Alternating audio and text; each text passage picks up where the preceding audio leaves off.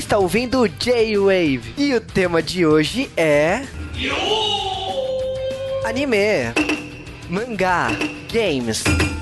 Aqui é o Cal e você tem perguntas, nós entendemos. Aqui é o Chloe, eu tô perdidinho da Silva. Aqui é o Fantasma e eu tô só sentindo esse perfume de boticário. Aqui é o Juba e esse é o Sailor Fetiche. E sejam bem-vindos a mais um podcast de Sailor Moon. Chegamos à parte 5 de Sailor Moon, ou seja, chegamos a Sailor Stars ou Sailor Moon Stars, dependendo se você prefere papel ou película. Basicamente. E vamos falar a verdade, é a fase mais polêmica de Sailor Moon. Depende do ponto de vista.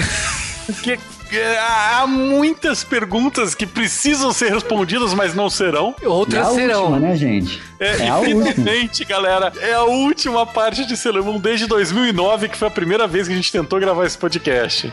Aê, bate com a palma. Eu acho que foram umas três ou quatro reagendas desse episódio até conseguir marcar o dia. Vou te falar que, olha, tem fã de Cavaleiros, fã de Dragon Ball, fã de Yu Yu Hakusho, que estão todo mundo puto, porque Sailor Moon está chegando ao final, mas Uma dessas coisas já está gravada, mas vai sair bem depois disso. não importa, Sailor Moon teve prioridade.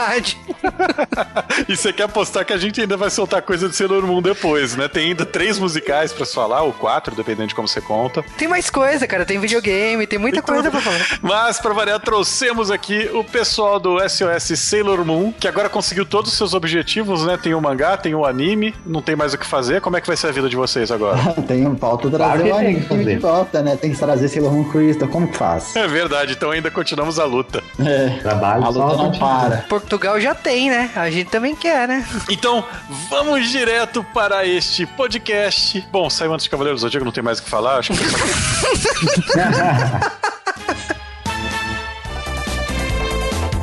E antes de falarmos de Sailor Stars, faziam seis meses que eu não falava isso. Vamos então falar sobre os merchans. Vamos falar aqui que tipos de obras e produtos Sailor Moon gerou com a marca Sailor Moon, o que havia para se consumir e o que veio desta obra. A gente já falou durante esses cinco episódios de Sailor Moon dos mangás. A gente falou que o mangá saía junto com o anime e que o anime saía junto com o mangá. Então você escolhe qual é a obra que você acha canônica e a outra obra vai ser o derivado. Mas existem outras coisas que saíram de Sailor Moon, por exemplo, videogames. Cara, tem uma porrada de videogames, tem, sei lá, uns 40 jogos diferentes de Sailor Moon que saíram para praticamente todos os consoles, até pro 3DO. Cara, é, você fala do 3DO exatamente só pra falar, né? Então, o Juba Até, teve. porra, o 3 no nome são as pessoas que tiveram videogame, sabe? Vai te Mas- catar. ai, ai, mas. Sailor Moon teve vários jogos, a maior parte desses jogos ou são beaten ups ou são jogos de luta. Tem um monte de puzzles, né? Principalmente pro Super Nintendo. Os puzzles de Sailor Moon, aliás, são variações de puzzles tradicionais, né? De Puyo Puyo e coisas do tipo, que no geral eu acho que são divertidos, né? Columns e Puyo Puyo, se eu não me engano. Cara, eu, inclusive, tipo assim, Sailor Moon recentemente, né, ganhou um jogo pra portátil, né, que é bem esse estilão mesmo. Só que, tipo, então, basicamente isso. O jogo de fato da Sailor V só foi sair com o Sailor Crystal, né? Aquele jogo que a gente via nos superamas que podia ter sido o primeiro jogo. Mas vamos, vamos, vamos assim, vamos pular os jogos de luta horríveis, vamos pular o jogo do PlayStation, né? Que era salsichas lutantes, lembra? Ah, cara, o jogo de Sega Saturno, né? Ai, ai. Mas, aliás, a abertura, a gente olhava pra aquele jogo e imaginava que ia ser tão bom, né, cara? Aquela abertura 3D, não sei o que, e fomos enganados totalmente. Só que dos jogos de Sailor Moon, se você é fã de Sailor Moon, se você não é fã de Sailor Moon, não sei o que você está aqui, melhor jogo de Sailor Moon, aquele que você deve jogar, é o Sailor Moon Another Story. Basicamente o RPG de Sailor Moon, sim, um RPG, um JRPG, um RPG clássico dos anos pelota, dos anos 90, onde nós tínhamos nossos personagens enfrentando um novo inimigo, era a mesma história de sempre, viu galera? Uma galera que veio do futuro, de outra estrela, de não sei o que, que tá atacando as Sailors. Mas o interessante é que eles modelam todo o, o distrito, o Jubangai, eles modelam é, vários pontos, vários cenários de Sailor Moon, como a casa é, da Usagi, da Serena, é, a escola, a cidade, tudo, tudo é bem legal, o templo da, da, da Arei. Então é muito divertido para você jogar. Você joga com as cinco personagens principais. Mais o aborto da Chibi e as outras quatro Sailors, e você faz o seu time como quiser, bem estratégico, você escolhe qual Sailor vai estar em qual posição e tal, e isso influencia no- nos seus status, em como você luta e tal. Só que é um jogo de grid desgraçado, ele é bem divertido, certo? E eu não vou dizer como vocês podem jogá-lo. Uma coisa que eu queria falar dos jogos, assim, que eu, eu gosto muito de beat it up, né? Então, pra mim, assim, Sailor Moon ganhou jogos, por mais que seja restritos graficamente, pra Super Nintendo, né, que é Sailor Moon Angel, né, que eu gostava muito daquele jogo, assim, principalmente porque é uma época que você encontrava jogos em cartucho japonês, aqui você usava aquele adaptador maroto, né, pra poder rodar no seu Super Nintendo, né. Juba, Juba, Juba, se você Oi. pegasse uma faca, cara, quente, você cortava a trava do Super Nintendo. Verdade, mas eu não queria estragar o Super Nintendo. mas uma coisa que me chamou bastante atenção é que o estúdio que fez esse jogo foi exatamente um, um estúdio que hoje é conhecido por Blast Blue, sabe? Que é a Arc System. Então, porra, era um jogo bom e eu pensei que, tipo, ficou lá pra trás, né? Então é bom saber que era um estúdio foda desde aquela época, né? E Sailor Moon ganhou muitos jogos aí. A gente tem Sailor Moon R, né, que foi feito pela Bandai. Praticamente assim, a, na época de Sailor Moon, a Bandai e a Toei lá separava os jogos, então muitos estúdios diferentes fizeram jogos, né? Tem o de Fliperama, que foi a Ban Presto que fez, que eu tive o prazer de jogar quando eu tava no Japão, é belíssimo. Até hoje em dia, o Sailor Moon de Fliperama continua muito bonito de se jogar, é um beat it up também. Então, como um todo, a gente tá falando de. Logicamente, teve muitos jogos pra, pra gente resumir aqui, mas Sailor Moon saiu praticamente em tudo que é plataforma. Saiu pra Game Boy, saiu pro Super Famicom, né, que é o Super Nintendo, saiu pra algumas plataformas que a gente nunca viu na vida, como Sega Pico, né, que é a plataforma da Sega, Game Gear, saiu pra PlayStation, PC Engine, é, PC. Então, plataformas que saiu Sailor Moon, praticamente quase todas, assim. E logicamente que, tipo, Sailor Moon voltou recentemente, né, pros portáteis, graças a esse essa comemoração de 20 anos de Sailor Moon, né? É, e, mas não é só de videogames que Sailor Moon sobreviveu. É, além dos jogos, houveram os musicais que pra gente parece tão esquisito, mas no Japão é tão comum você ter adaptação musical das séries que fazem mais sucesso. É, a gente tá chegando numa parte que é perigosa de se falar, porque É os fãs são agressivos. É, e acho que até o pessoal vai ficar agressivo de a gente tentar resumir tão curto como foi os musicais de Sailor Moon. Porque Sailor Moon é, eu, pra mim, né, é muito mais musical do que o anime e qualquer outra mídia de Sailor Moon. Porque é, teve tantas e tantas versões, tantos elencos diferentes, tantas histórias novas nos musicais, que é invejável aí, pri- principalmente pro público japonês, ter assistido todas essas versões aí. Cara, são foram três versões originais e mais a versão nova, né? Entre aspas. E elas seguem várias histórias, tem várias linhas de história diferentes. Eu acho interessante que alguns atores, né? Algumas das atrizes que fizeram personagens de Sailor Moon, elas estavam inclusive no live action. Live action que é um outro biproduto de Sailor Moon que a gente comentou lá no primeiro podcast. Dificilmente a gente volta a falar dele, galera. Exatamente, então a gente tá falando de um musical que surgiu praticamente junto com Sailor Moon, né? Foi em 93, né, que começou os musicais de Sailor Moon. E nesse período aí a gente tem algumas histórias, principalmente, né, baseada na, na primeira temporada, né, do, tanto do mangá como do anime. Mas assim, ah, logicamente, como toda encarnação de Sailor Moon, o Sailor Moon no musical também tem sua própria cronologia, tem sua própria, sua própria história, seu próprio desenvolvimento de personagens, como também tem seus próprios personagens inéditos, né, criados exclusivamente pro musical. É, eu acho interessante porque, por exemplo, Sailor é, Stars, né? Eles têm um musical, eles têm uma das, das obras, é o, a temporada de Sailor Stars do musical curto, né? Que é bem legal também, sabe? É uma versão diferente, é uma terceira versão que a gente ficou discutindo durante os bastidores qual que seria canônica. Exatamente, então ah, é muito estranho isso. E a gente tá falando assim, logicamente que Sailor Moon, cada versão aí tem seus favoritos. Eu acredito que o Kawa já assistiu todas elas, Sim. muito mais do que eu. Sim. E logicamente que, tipo assim, muitas das músicas de Sailor Moon nos musicais tem, tem sua gama de fãs aí. Inclusive, eu, como colecionador de Sailor Moon, eu tenho um dos CDs que é coletânea desses, desses três, dessas três temporadas de Sailor Moon aí logo no começo, né? Aliás, a quantidade de CDs de Sailor Moon de música é agressora. É e, é, e é muito engraçado que assim, a gente, a gente vai separar por fases, né? Mas uma coisa que eu queria falar é que, por exemplo, assim, essa primeira fase de Sailor Moon começou no teatro na região de Ikebukuro, né, em Tóquio, e ela tinha toda essa, essa estrutura mesmo, né, de, de ser mágico, assim, sabe? De das músicas, do elenco, do acabamento. Era uma coisa muito muito mágica, assim. Tanto que, assim, eu e o Cal, como somos fãs das antigas, quando anunciaram o live action de Sailor Moon, a gente imaginava, cara, só pode ser algo igual o musical, porque era exatamente como, como a gente tinha imagem de como seria um live action de Sailor Moon. E como foi... estávamos enganados. exatamente. As perucas melhoraram muito no live action.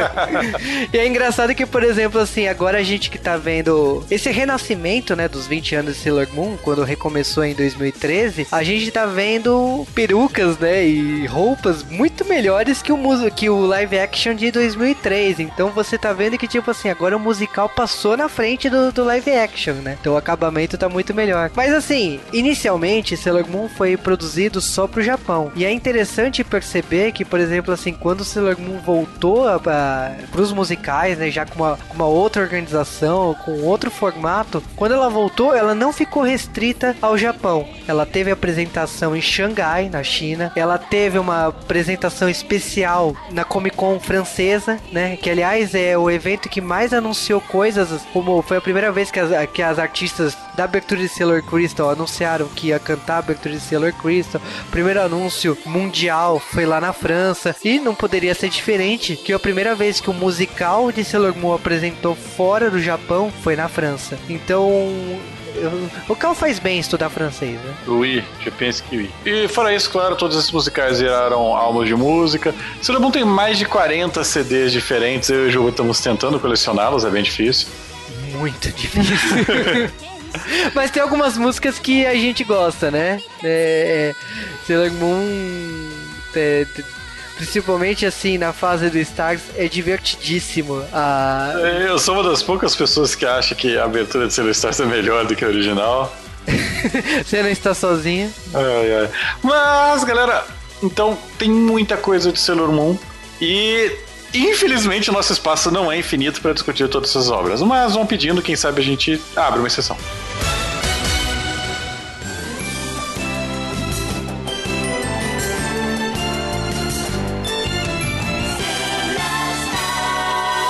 Darren, esta é a trigésima carta que eu escrevo. Como você está?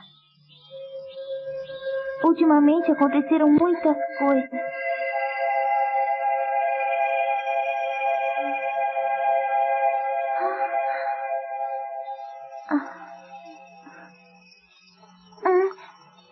Coisa, porque eu sempre penso nele.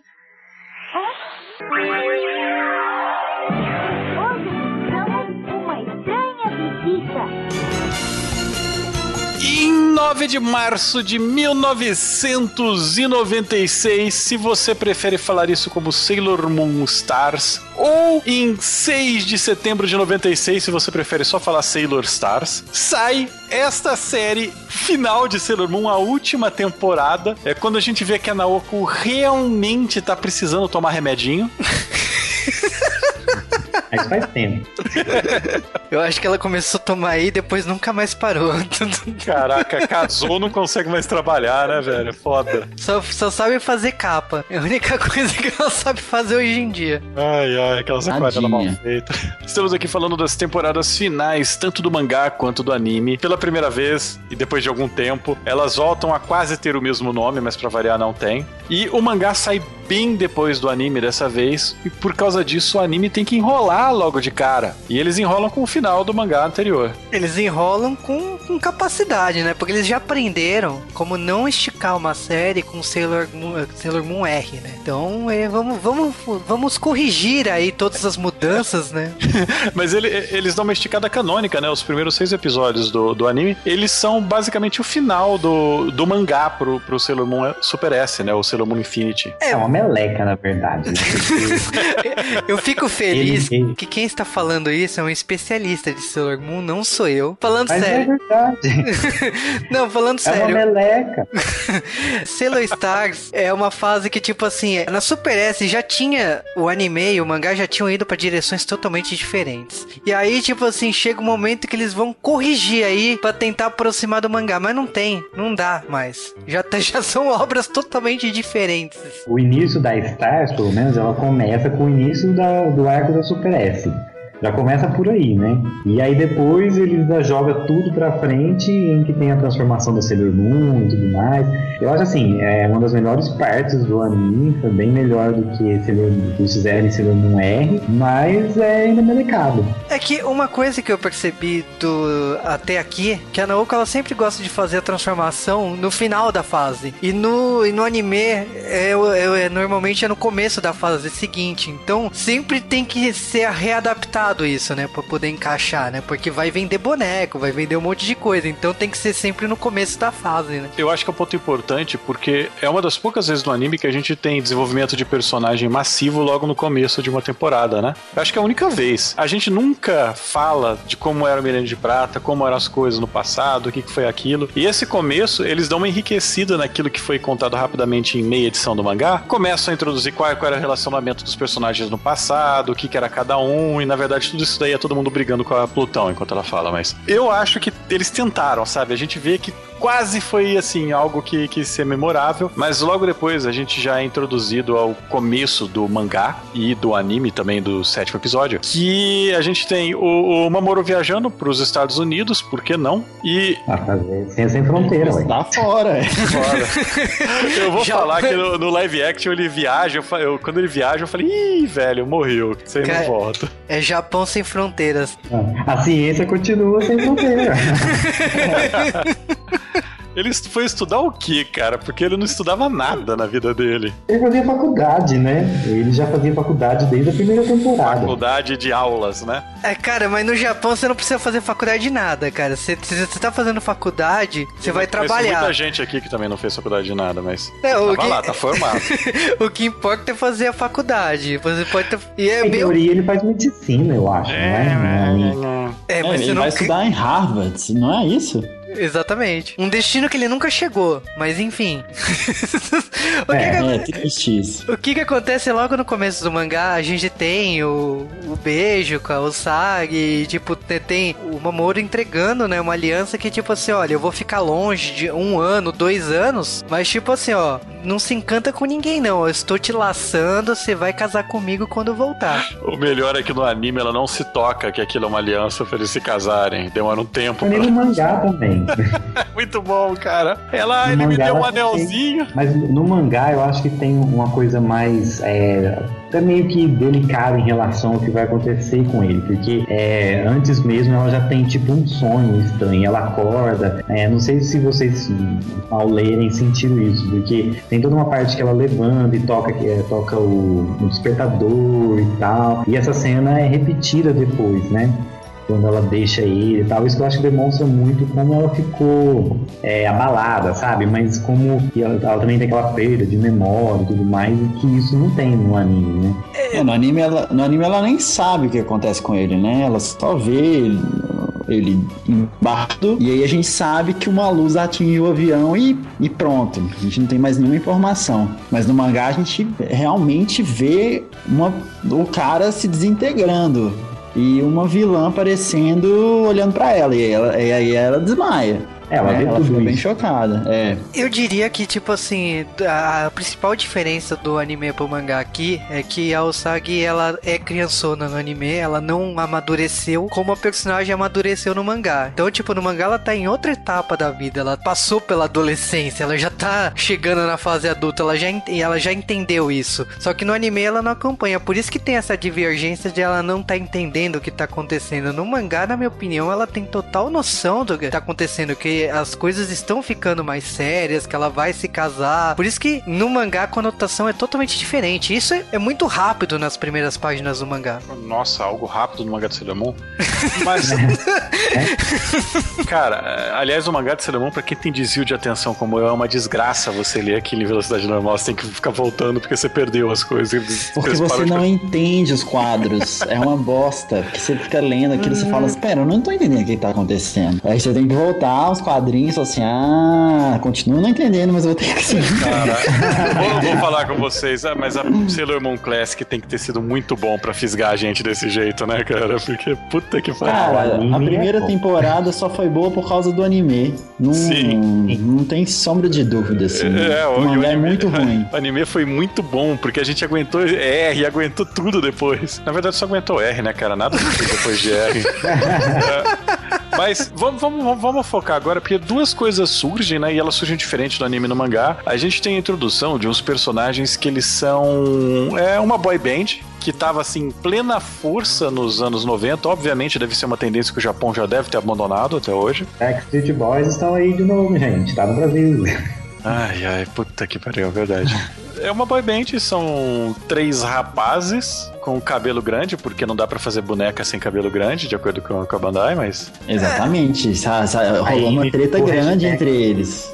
Né, entre a Bandai e a Naoko, porque no início, numa, quando ela de- criou as- os personagens, eles não tinham cabelo comprido. E aí, pra, por causa das bonecas, ela teve que colocar uns rabicó neles. Que Não. beleza. Ah, mas e aí? Não, ele tinha cabelo maiorzinho, né? Tipo, o cabelo dela era curtinho, mas não era tanto. O cabelo dela é um, aquele cabelinho que bate mais ou menos no ombro, né? A boneca com aquele cabelo de Cassandra do Sai de Baixo, né? Não, mas falando aí, ah, eu acho que a boy band, só pra explicar um pouco de contexto do Japão, o auge da- das boy bands no Japão foi no começo dos anos 90, né? Com o SMAP. Então, eu acho que a gente tá acompanhando no mangá uma coisa que tá acontecendo no, no próprio país, que tipo assim, foi a explosão da- das boy bands. Eu acho que é por isso que a Naoko trouxe esse conceito pra, pra essa fase, né? Gostaria só de deixar claro aqui que o grupo por trás das gênias hologramas chama Starlights, tá? Sem, sem motivo algum quis falar isso. Só pra mim fazer tocar sim, música, sim, né? bas- basicamente, basicamente, porque por acaso é um, é um grupo de, de, de garotas numa banda que se transforma e combatem o crime. Mas Se ver. Eram homens também? Não, não. Esse, é isso que a gente tá tentando desviar pra não falar. Galera, uma das coisas mais polêmicas de Sailor Moon, depois de pedofilia, incesto e, e de, de lésbicas, são as Sailors transformistas. Não, mas é que a gente tá meio tímido pra falar, mas a questão é o seguinte. no- Boticário. Ah, bom. Não, gente, não precisa. Isso não tem nada. Isso, esse negócio não, Não, tem, tem nada nada de pesado. Tipo, não tem nada demais. Elas. Ó, vamos lá, no, no anime, quando elas vêm pra cá, elas se disfarçam de boy e elas realmente é, se disfarçam de corpo mesmo. Então elas têm um- uma, a transformação que transforma o corpo masculino no corpo feminino. E aí vice-versa. Por algum poder mágico. Por algum poder mágico. E não tem nada demais nisso. Tipo, eu não acho, tipo, nada, nada demais mesmo. No mangá, é, elas são mulheres mesmo. Elas não têm um disfarce do corpo. Mas elas só, só mudam as roupas, né? Elas se vestem como homem.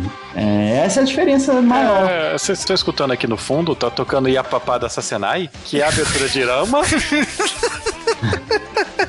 tá, Mas, gente, não- eu também não vejo muito problema, porque tem tanto filme americano que lida com isso, tipo, com menina que se transforma, que usa roupa de menino e se veste de menino. Tem até a Amanda Bays, eu acho, lá, e tem um filme. Aqui, aqui Sabe, eu acho, eu acho Ah, que. sabe, sabe aquelas body suite, cara? Deve ser isso, no mínimo. Não, mas ó, falando sério, de, de diferença, assim, eu acho que o legal do Japão é que perce- personagens masculinos normalmente são dublados por mulheres, então Goku é dublado por mulher e tal, então essa A gente sabe que no Japão, mulheres são mulheres e homens são mulheres, né? Sim. Então a gente é, essa diferença de, de voz, uma, uma mulher, um personagem masculino e feminino e tal de transformação, pra mim eu não vejo problema em ter em relação no Japão. Mas quando vai pra outros países que nem o Brasil, eu acho que incomoda, incomoda muito do jeito que foi feito. Mas agora eu vou falar uma coisa que, que por mais que a gente critique é essa, esse pessoal da BKS, essas dublagens da Sailor Moon nova, e inclusive essa temporada aí que ela, que ela ganha alguns troféus, né, por causa disso. O fato dos caras terem, entre aspas, levado isso sem modificar o conteúdo, eu acho que é, que é legal, porque já, já foi pego da outra dublagem, que eles simplesmente mantiveram assim, e essa, do, e essa dessa temporada. Então, sei lá, pra mim é legal. Tudo bem que são os mesmos dubladores que estavam lá sendo os vilões da outra temporada, então agora são os Stars, né, basicamente. E nós temos aqui o retorno de uma dubladora que nós não vimos desde a manchete, né? É, também teve outra, né, que voltou, e sempre voltou de forma recorrente, né? Que era a Isabel de Sá, ela voltou fazendo uma Sailor vilã, mas ela já tinha feito é, uma das Amazon na, na Super S e voltou a Eleonora Prado como a Sailor Starfighter. Fighter, É. né? Pra, pra vocês que não voltaram agora instantaneamente, foram ver é, o primeiro episódio de, do J-Wave de Sailor Moon, onde a gente fala quem são as dubladoras, a gente tá falando respectivamente das dubladoras da Sailor Júpiter, que por acaso é a Jessie, né, do Pokémon, e agora nós estamos falando da Sailor Venus, né, que a gente tá com saudade dela, cara. Ela até voltou achando que ia reassumir a Vênus e tudo mais. Na época, né, dizia. Mas ela assumiu a outra e ficou por isso mesmo, né? É até engraçado quando você vê as duas. Elas não têm muito contato, mas é até engraçado quando você vê as duas conversando. Isso aí me lembra quando, quando a, a dubladora, as duas dubladoras da Chiquinha estão atuando em Chaves ao mesmo tempo, uma como a Pops e outra a Chiquinha, sabe? É horrível, Sim, cara. É horrível, você não sabe pra onde olhar. Meu Deus, meus olhos me enganam. Os direitos universais da criança foram inventados por adultos? Sim, pois é, pois é, pois é, pois é. Essa é a verdade. E quem são os adultos? É a gente grande. Ah, portanto o professor Girafales é um super adultíssimo. Não. Bom, sim. Mas não porque é alto, mas porque é velho. Mas foi basicamente isso, exceto porque eu considero a Vênus original a Vênus original. Porque é a Vênus original. Mas vamos lá, mas não importa. O que importa é o seguinte: então, tem essa boy band, eles estão tentando no anime passar uma mensagem pra princesa deles, que é pra qual eles estão procurando, passar essa mensagem através da música. E no anime é um pouco mais. Tipo, sei lá, padrão de anime, né? Que eles. Ah, já sei. A melhor coisa que nós podemos fazer é virar uma boy band e ir estudar nessa escola, por acaso, na mesma classe de todo o elenco. Ah, Mas é porque é um Aquela única milagre.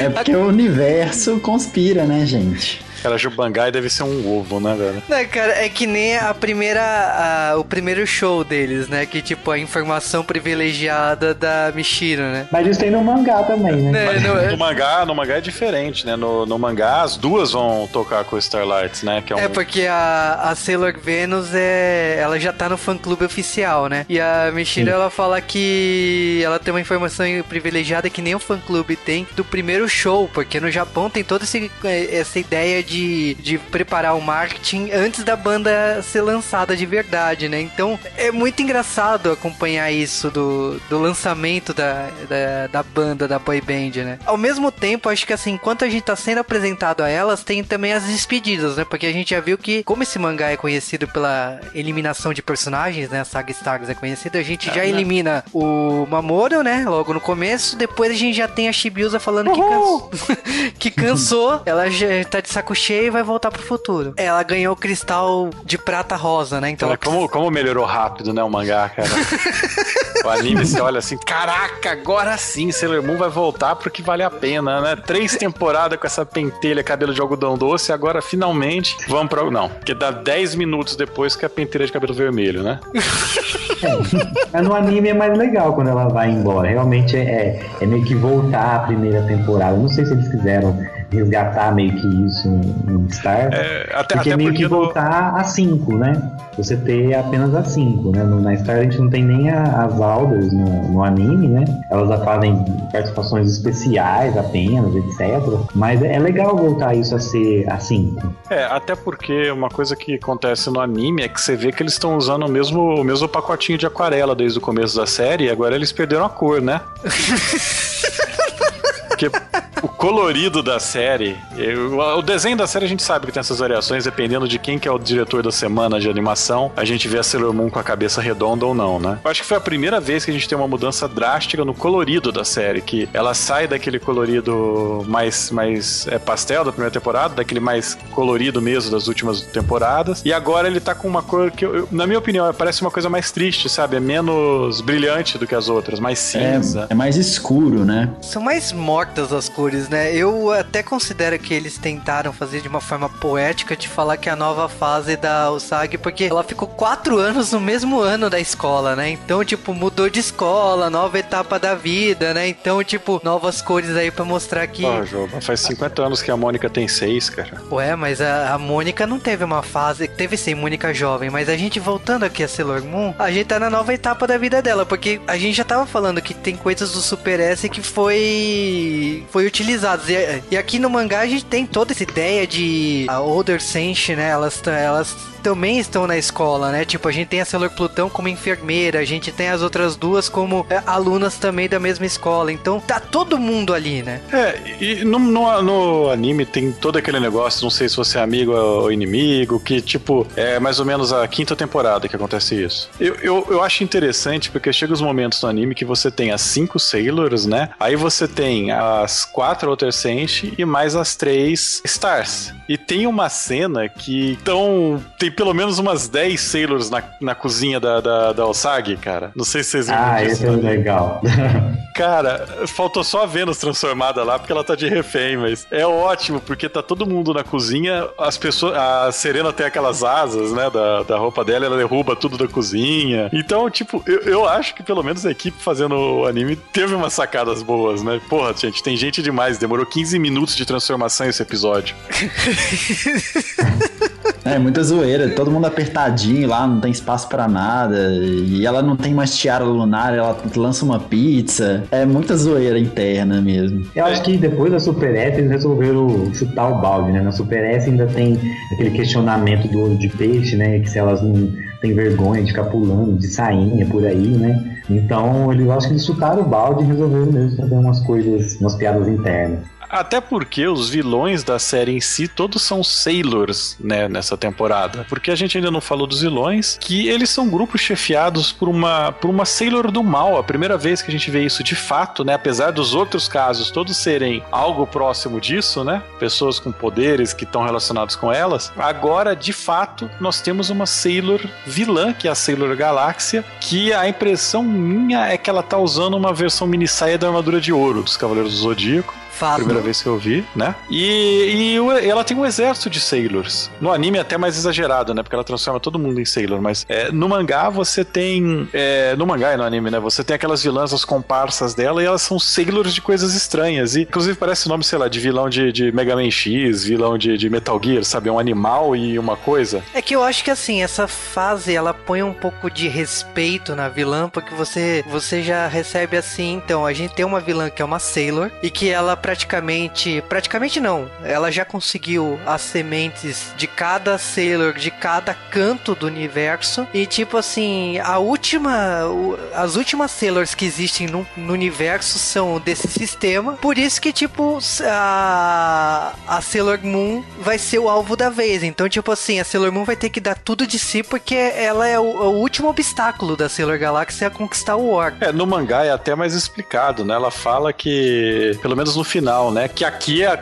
aqui é onde a parada é dura. Que nos outros lugares é de boa, mas aqui as Sailors são fortes. Mas isso também é culpa de Super S, porque a, a cerimônia que teve do da Usagi com o Mamoru na Super S foi o que, tipo assim, brilhou pro todo o universo. Então, tipo assim, foi meio que apontando, eu tô aqui, sabe? Então a Sailor Galaxy já viu aquele brilho todo e falou assim: não, eu vou deixar pro final essa daí. Você, você tá, você tá transformando canônico isso? Mas ela fala isso. Ela fala isso mesmo. Que triste, ela, cara. ela fala isso. Mas e, e e as ajudantes dela? Porque toda temporada você tem os ajudantes do vilão, que em algumas temporadas são melhores que as outras. É, a questão é que, tipo assim, quando já. Agora que virou festa, né? Agora todo mundo pode ser Sailor, né? Porque como ela recrutou Sailor de todo o universo, né? Então ela, ela vai, ela tá disparando Sailor pra tudo que é lado, né? Pra caçar as Sailors daqui. É, né? que, que na verdade ela rouba, né, a, tal semente das Sailors, né, a semente estelar das Sailors. Que, aliás, cara, o que que as Sailors têm dentro delas? Vamos fazer a conta. Você podia ter um cristal de prata na primeira temporada, né, ou algum outro tipo de cristal, até arco-íris, dependendo do dia da semana. É, na, segunda, se- na segunda temporada você começa tendo uma semente e depois você tem, seja lá o que for que continua em R, eu não lembro.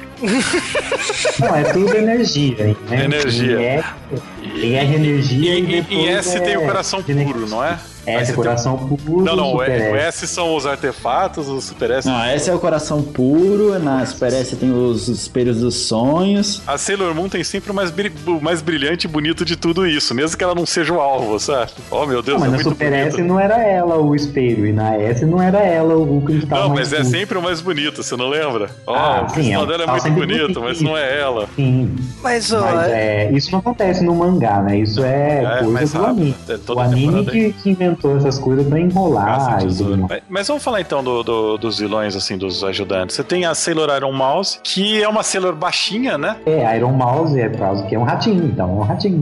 Ela tem, sei lá, ela tá vestida de Mickey branco, né? Eu acho ela muito divertida, porque ela é toda bravinha, assim, ela é até meio maléficazinha, sabe? Você sabe essas bachutinhas gosta de pisar, sabe? Ela é, de- ela é dessas. ela tem o traço meio moe, né? O que tornaria a indústria do anime uns, dez- uns 5, 6 anos depois, né? Tem a Lumino Siren, né? Junto da, entre aspas, a rival dela, né? A, a Lead Crow. Que a Lumino Siren no, no anime, sei lá, ela, no anime elas têm personalidade. No mangá é muito rápido, mas no anime ela é aquela personagem toda desligada, que ela é rival da, da Lead Crow, que aparentemente elas lutaram elas, a Lead Crow tá nesse grupo porque ela queria ter a chance de lutar com a rival dela de novo. Tem toda uma história que a gente nunca mais vai ouvir falar, que é interessante, assim, mas. E ela é um personagem super legal porque ela é toda calminha, educada e meio, meio tapada, né? Ela, se Ela é tipo a apresenta- Phoebe. Ela se Ela apresenta tipo a dando cartão, do né? Aliás, todas elas dão cartão se apresentando. Eu acho muito legal essa, essa, essa pequeno toque. De cultura Ela é japonesa. É porque no, no anime elas são. Empresárias Elas- são de uma elas- empresa, né? Elas De uma trabalham TV. na, numa empresa de televisão. E aí ela, então, ela- sempre quando elas saem, elas estão lá, né? Com um cartãozinho e tal. Eu não sei se elas são jornalistas, se elas são produtoras, né? a gente não sabe o que elas fazem, não. A Lead Crow, ela até ela traz pra gente uma coisa interessante, que a gente descobre que ela é do mesmo planeta que as gralhas, né, da, da Rei. Ou corvos, É, ou os corvos. pardais. Os corpos. E aí a gente tem eles virando humanos. Eu não precisava, eu falei isso já na última vez que a gente gravou, eu não precisava mais disso. Mas, eu, cara, eu acho que assim, enquanto a gente tá sendo apresentado, tem muita Sailor sendo eliminada. Parece um, big, um enorme Big Brother, né? Essa Não, mas, temporada. mas essas, mesmo essas vilões, é, eu acho que tem. No, no anime, se ainda tem a Teen Yanko, né? É a mulher gata, né? Que no anime é Sim. interessante que chega uma hora que ela é meio livre, né? Que ela, Ela é começa. meio curada. é, ela começa totalmente má e, e fazendo regaço e, e sacaneando. E ela é do mesmo planeta da Luna e tal, obrigado. E aí tem uma hora que ela é meio curada, então ela fica meio boa e, e- tenta se atrapalhar, né? Bem É, porque interessante. não aquele lado aquele negócio de é, anjinho e diabinho, né? Tem o anjinho que fala, não, mas eu não posso fazer isso. E aí o diabinho fala, ah, a gente tem que tirar a, a Star Seed dela e não sei o quê, porque nessa altura ela já sabe que a, que a Usagi tem a, a Star Seed mais brilhante e tudo mais. Né? Você acaba tendo essa noção que, na verdade, elas são más por causa da galáxia e não porque ela- elas são más, né? Mas na verdade, a motivação delas é diferente do mangá e do anime. No anime, elas tiveram a Star Seed roubada, roubada e para continuar viva, vivas, elas tiveram que se submeter à galáxia. Então elas usam aqueles braceletes e só estão vivas por causa dos braceletes. Quando a galáxia resolver tirar o bracelete, elas morrem. No mangá eu percebi que é, elas são gananciosas porque a galáxia promete para elas, para elas serem uma Sailor. Porque elas não são Sailors de verdade. É porque o que dá a entender é que cada planeta tem a sua Sailor. E a, a Sailor daquele planeta que carrega a Star Seed daquele planeta. Por isso ela é uma Sailor. Só que existem aquelas aspirantes a Sailors que não têm essa Star Seed e por isso elas não são Sailors. Então a galáxia promete a elas que se elas roubassem a Star Seed da, da Sailor do planeta delas, elas se tornariam as donas das Star Seeds e virariam Sailors. Foi isso que ela prometeu. Isso não tem no, anime, né? É diferente. Mas a motivação é diferente. Elas É, são no- realmente gananciosas. Sim, Ou no até más, anime, né? Tá. no anime você tem mais a impressão que é meio que desespero, sabe? Que elas viraram vilãs porque não tinham escolha. E no mangá realmente é diferente. A série, é- é- ela segue muito rápido, né? Nesse, nesse ponto, porque a gente tem esse, essa relação. No mangá não tem relação das, Star, das Starlights com as Sailors nenhuma, praticamente. Mas no anime você tem que o Seiya, né? Que é o, o líder da, da- das Starlights. Na verdade é o líder da bandinha, né? Ele, ele começa a dar uma de Mamoro em cima da, da, da Usagi, né? É, porque o personagem saiu fora, né? Ele foi o primeiro a ser capturado pela galáxia, né? Então agora a Usagi tá solteira, né? Então o Seiya vai, vai lá É, porque a- você vê que a Chibi gosta do Pegasus e a, a Usagi gosta do Seiya, eu precisava fazer essa piada. É, só faltava. Horrível. Mas o Sei ele tem a ideia de ficar mandando, pelo menos no mangá, né? De ficar mandando cartas, literalmente cartas, não é uma carta escrita, pra, pra casa da Usagi, como que se fosse uma mensagem do Mamoro, né? Pra ela não se sentir tão sozinha, né? Porque até então ela tá achando que ele chegou, tá bem. Mas eu não entendi isso. Eu já tinha ouvido o pessoal falando que ele manda carta pra se passar pelo Mamon, mas eu não entendi isso. Ele, ele tava mandando porque ele queria mandar. Não, eu entendi que ele tava mandando as cartas, mas numa tentativa de fazer com que ela soubesse das coisas que estavam acontecendo. Aos poucos. É, Aos poucos. Por exemplo, Não manda... necessariamente que ele queria confortar ela como se fosse um amor, entendeu? É, eu acho que esse negócio do- da relação mais íntima entre os dois é uma coisa que acontece muito mais no anime, assim, né? Você tem todo Sim. aquele envolvimento dos dois, a Usagi se sentindo sozinha, né? E, e o, e o Seiya ocupando o espaço que antes era do, do, do Mamoro. No mangá, isso, isso acontece muito fracamente, assim, a gente nem consegue sentir que eles têm um, um relacionamento, é mais uma, acho uma admiração muito forte da, do Seiya por ela, mas por ela também ser tipo uma princesa, parecida com a princesa dele, né? E tipo assim, e aí mais pra frente Por a gente vê que, é, e ela é a Sailor Moon. E aí rola assim mais ou menos um, um flerte, bem uma cena só. Não fica essa coisa remoendo assim, né? Igual no anime fica aquela coisa, né, das briguinhas de casal, ele tirando com ela e ela tirando com ele, essas coisinhas assim, não, não acontece muito. É que eu acho que assim, no, no anime, ele até tenta ressuscitar ideia de, de ser engraçado, sabe? Meio que a primeira fase de Sailor Moon. Mas eu acho que no mangá não tem espaço pra isso. No, no mangá a gente tem, logo depois da morte do, do Mamoro, a gente já tem, ah, começa a morrer Sailors. Então a história tá caminhando pra batalha final, mas a gente tá caminhando assim, muitas mortes. Eu acho que a autora pensou assim, não tem como desenvolver um romance aqui no momento em que você, a, a Usagi ela tá perdendo gosto pela vida porque ela tá vendo as melhores amigas dela que acompanhou até agora morrendo na frente dela.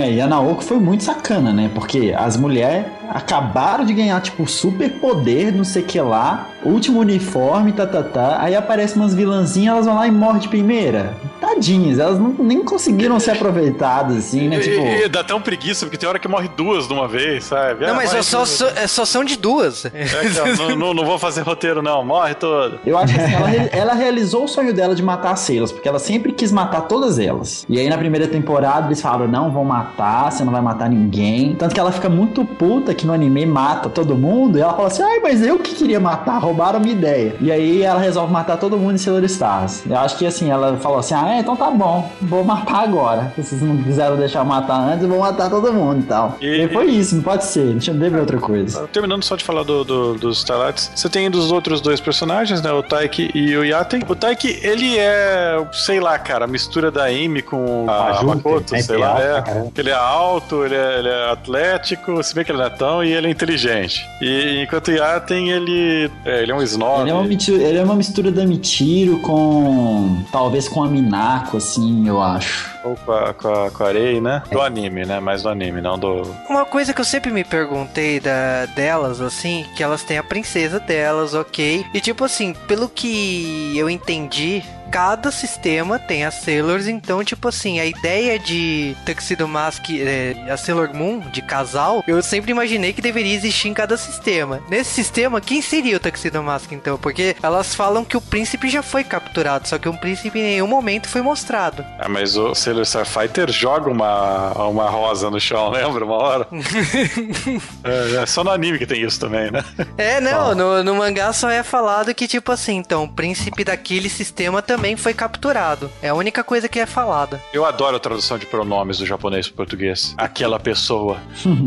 Mas, cara, e aí a gente já realmente começa a série de verdade. Aliás, tem a introdução do personagem que a gente tá evitando falar, Shibi Shibi. Falei, pronto, vamos continuar. Uh, Shibi Shibi. Shibi Shibi é uma coisa diferente no anime e no mangá. No anime, a Shibi Shibi, ela é, olhe só, o lado bom da Sailor Galáxia, que tá guardado pra não dar merda. E no mangá, ela é uma outra Sailor, que é a Que eu- Sailor Cosmos, e, e além disso ela vira uma espada gigante. Ah, mas a gente Não, fala... isso, nossa, nossa, como você misturou tudo. É, tipo, virou um Power Ranger aí, sei lá. Não, mas a, Shibi, a gente já, eu acho legal explicar na hora que rolar a batalha final, porque a Não Shibi Shibi precisa explicar, cara. É, é terrível a Shibi Shibi. A Shibi Shibi, ela, ela consegue Eles tinham não... Pokémon. Ela é um Pokémon. No, no mangá, não. No mangá, acho que ela fala. Mas no Ah, anime, sim. ela só fala o nome dela e, e algumas outras coisas, com dublagem variante. e, e a função dela muda. Então, tipo, a, a, Chibi teve uma, uma recepção tão não gosto dela, cara. E eles tentaram achar uma Chibi da Chibi. Como que isso ia ser melhor na É, outra? Cara, eu acho tão engraçado, porque, tipo assim, a Shibiusa, ela tinha acabado de sair no capítulo anterior. Tipo, não deu pra gente relaxar e ficar em paz sem a Shibiusa. De repente aparece outra garotinha com guarda-chuva. Falei, não. Ah, mas a Tibi Tibi é muito mais fofinha, ela é muito mais legal. Eu gosto muito mais da Tibi Tibi do que da Tibi Usa. Porque ela Não, mas-. Ela tem até um episódio no anime que ela vai. é, tem a Sailor Antique, que é a Sailor que, de um, de um cara velho que tem um monte de coleção de coisas antigas.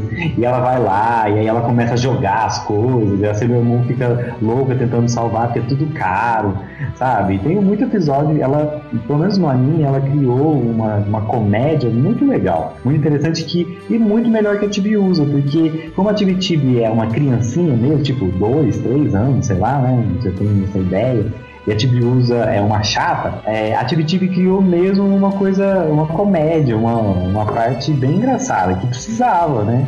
É, Eu achei, Então, eu acho engraçado que a Shibi Shibi ela chega assim no momento que na história tá sendo, eh, tá sendo desenvolvida a ideia de que as pessoas estão esquecendo da Shibiusa. Então quando ela chega, tipo assim, ela ocupa literalmente o espaço que a Shibiusa foi embora. Só que chega na, na casa da Osagi e tipo assim, a, a, a caneca que era da Shibiusa virou a caneca da Shibi Shibi. A mãe já, tipo assim, a irmã mais nova da Osagi, sabe? Tudo, tudo que tá acontecendo ali. E a própria Osagi, na hora que ela encara aqui, ela fala assim: peraí, eu tenho outra filha? É, Caraca. todo mundo Então, se só que- perguntando, né? Tipo, ai, mas a rainha, será que ela é irmã da Osagi? Será que ela, tipo, é filha? Será que ela é filha da Tibiusa? Tipo, mas aí todo, ninguém sabe dizer, né? Ela- essa menina é realmente um mistério. Mas todo É, mundo mas- gosta muito dela, assim. Menos a Minako, que a Minako fica meio puta porque ela só fica repetindo as coisas que ela fala. Mas todo mundo fica super de tá boa, certo, tipo assim, Minaco né? sempre tá certo. Acho que o único personagem aí que a gente não citou é a Kakio, que é a princesa pela qual os Starlights estão cantando, né? Procurando ela. Inclusive, no episódio que a Shibi aparece, ela tá deitada ali, né? Você não, você não entende porque tem uma mulher deitada ali, desmaiada no meio da rua, mas já, é, a gente vai entender capítulos posteriores que é a princesa, né? É, na verdade, eu vou falar que quando eu assisti o anime, esse, quando naquela época você não sabia de nada, e inclusive não sabia japonês, porque eu assisti em japonês essa bosta, Eu também. você, eu olhava e falava, cara, a Shibi Shibi tem cabelo vermelho, tem a Kakio cabelo vermelho. Eu falava, porra, ela é a Kakio. Não. E, e também tem uma diferença desse personagem. No anime, ela só faz um cosplay de, de no mangá, ela é uma Sailor. A Sailor Fushigi. A gente tá vendo a Sailor se despedindo, né? Morrendo, né? A cada capítulo. E eu achei muito interessante que logo, tipo, no quando morre, acho que é a Sailor Júpiter, né? E a Sailor Mercury, a gente tem no capítulo seguinte a Vênus com a Marte. E elas, e elas explicam que, tipo assim, elas não têm nenhum interesse de ter um marido, de ter um namorado, porque, tipo assim, elas decidiram defender a Usagi, né? Então é é a escolha da vida delas, né? E elas, e elas fazem tudo isso porque, tipo assim, tá na cara que nesse capítulo elas vão morrer. É, no anime, no anime tem aquele negócio de elas abandonarem os sonhos, né? Ah, não queremos mais sonhos, não vou mais pra, pra Alemanha. Se bem que isso foi bem antes, né? Não vou. não vou virar. Não vou, não vou virar mais idol, né? Que, que, que teve nesse que teve aqui. Não, assim, no anime elas continuam tendo seus sonhos, né? Você tem, assim, até em fora. Star você tem a Minako fazendo, participando de algumas audições, Puta, né? essa ideia dela ser idol nunca mais foi aproveitada em nada, né? Não, em Sailor Stars foi. É, É, ela até participa com o 80, Yaten, o Yaten é é. o júri, ela faz parte do júri. Não, mas esse é um episódio só, e depois eles ainda desencanam. Ainda bem que não fizeram live action disso, é uma coisa do plot. Fizeram, né? Você tava, você tava soltando. Eu tô né? soltando a piada, cara. O pessoal, pessoal, pessoal tá pensando que eu tô sério. Mas. Só que. é, depois que você vê que começa a ficar triste, você começa a perder as Sailors, você tem aquele negócio da batalha final que no anime é uma coisa um pouco mais lenta. Você tem naqueles episódios lá, três episódios seguidos dessa luta final. E enquanto no mangá, tipo, é a luta final. é, e tem a Rotaro pequenininha, cara, versão chibi. No mangá a gente tá plantando assim que a batalha final, sabe? Tá na cara que vai chegar a hora da batalha final, mas no anime, tipo assim, o céu ficou escuro, ok, a batalha final, sabe? Eu acho que no anime eles deixam uma coisa bem mais visual, né, que tá chegando a batalha final. No mangá, é a história que se desenvolve pra batalha final. A batalha final do anime é bem. Assim, Dragon não é Ball. uma das minhas preferidas. É. Não, é uma coisa muito estranha, porque elas vão lá pra emissora e fica lá numa salinha escondida enquanto a Galacta tá lá detonando tudo. É, é, eu ainda acho que é meio, até meio enrolada. Eu esperava uma coisa melhor. O que me dece- eh, decepcionou nessa etapa aqui, é, principalmente, é quando a Plutão, Uranus e a Netuno elas vão pros planetas delas, assim como, como, como se fosse pra montar uma defesa, né, contra a galáxia. E eu achei, eu falei assim, meu, a galáxia já tá na Terra, sabe? Não vai resolver nada vocês irem pros seus planetas, sabe? No anime todo mundo morre do- do- nesse momento, né? Os personagens vão caindo. Tem até o momento que a, que a Haruka e a Michiro, elas fingem que traem as outras Sailors só pra tentar uma chance de bater na galáxia, mas não dá É, a certo. ideia delas era roubar a Star City da galáxia, né? Elas, é, porque o que dava o poder de roubar a Star City era os braceletes. Então elas acharam que se elas ganhassem os braceletes, elas poderiam roubar a Star City da galáxia. No mangá, não. No mangá elas só pufam, morrem, não precisa nem explicar como elas morrem. É que eu acho que assim, a diferença do anime é que elas precisam do bracelete, né, pra manter aquela forma, né, pro corpo não desintegrar. Sim. No mangá, tipo, elas são a Star Seed. Então, no momento que, tipo assim, a galáxia quiser ativar elas, o corpo, memórias, o que for, vai se ser, vai se materializar ali pra ela utilizar a, em pró dela, né? Que é o que acontece no mangá, né? No mangá, como todas as Sailors estão mortas, a galáxia ela recria elas como malignas, né? Pra atacar a Sailor Moon. Mas era esperado, né? Porque se ela tá fazendo isso contra as outras Sailors, seria natural uma hora ela ter que enfrentar as antigas amigas, né? Pra mim foi uma surpresa quando eu vi o mangá pela primeira vez. Eu não esperava que ela ia colocar todas as Sailors, tipo, pra batalhar. De uma Né, vez, tipo, né? De uma Eu me vez su- só. Isso me surpreendeu, porque pra quem viu o anime primeiro, que nem todo mundo aqui, né, que viu o anime primeiro, você viu cada luta por etapas, né? A, a, E, e é interessante que elas não mudam, elas não ficam boazinhas, né? Tipo, a Não. Saki chora, elas não ficam boazinhas, elas realmente estão sendo 100% controladas. Bom, o- a- as Stars, no, no mangá, elas morrem também nesse, nesse É, mas é, é, você tá tentando evitar de falar, mas eu quero falar que a, a, a garota Shibiusa, ela está de volta. Puta que pariu, porque Né? é, ela não só volta, mas ela volta com a Amazon Quartet. Ah, mas ela volta muito importante. Eu acho que ela volta bem poderosa, assim, pra. No mangá, no mangá ela É, ela volta. Oi, eu voltei! Ah, não fiz nada! Morri. não. É porque ela percebe, Ela lá, tá chega todo mundo morrendo. Tá todo mundo morrendo. Aí os gatos foram sofreram um ataque é, da Tinyanko. E aí eles perderam a habilidade de falar, de, de raciocinar e tal. E viraram gatos normais. E ela sacou que tava acontecendo alguma coisa errada e ela quis voltar pro passado. Mas aí quando ela volta pra cá, ela não tem ninguém, né? Tipo assim, o que que eu faço? E aí é muito legal é, essa, essa cena dos gatos, pra mim eu acho ela muito muito emblemática, porque quando elas chegam na nebula tal lá, nem sei como é que chama, nebula tal é na S, é na estrela de Sagitário, que é o centro É. da galáxia, né? É, elas sofrem, as guerreiras elas sofrem um ataque das outras de outras duas células malignas e esses gatos acabam morrendo, né?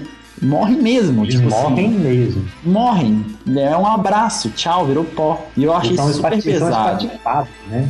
É, eles são tipo dilacerados. São dilacerados, assim. Então, é diferente das Sailors que perderam as Starseeds. Você vê elas desaparecendo, mas tem a Starseed lá e tal. Os gatos não tem. Então, realmente, parece que, assim, depois não é falado mais nada, então parece que morreu mesmo. Morreu mesmo. E aí no futuro fica aquela coisa, né? Tá todo mundo lá caído, tá todo mundo sem com o peito brilhando e os gatinhos lá tudo doente. Tem, ela, tem, ela tinha que voltar pra ver o que tava acontecendo mesmo. É, porque e aí também. ela volta se dando bem, né? Porque ela já chega com as guardiãs dela, detonando lá aquele cemitério, a vilã, que é a Papillon. Como é que ela chama? Heavy Heavy Metal Papillon. E aí chega congelando tudo, e aí as Sailors matam elas lá, e. Mas aí demora, esse trunfo demora pouco tempo, porque já já ela já tem que enfrentar as outras. A gente tem num plot aí que a, Di- a Diana ela tinha ela tinha desobedecido ao Zag do futuro, né? E ela foi pro passado ver o que tava acontecendo com os pais dela. É. Porque, porque a Shibiusa ela tinha recebido um-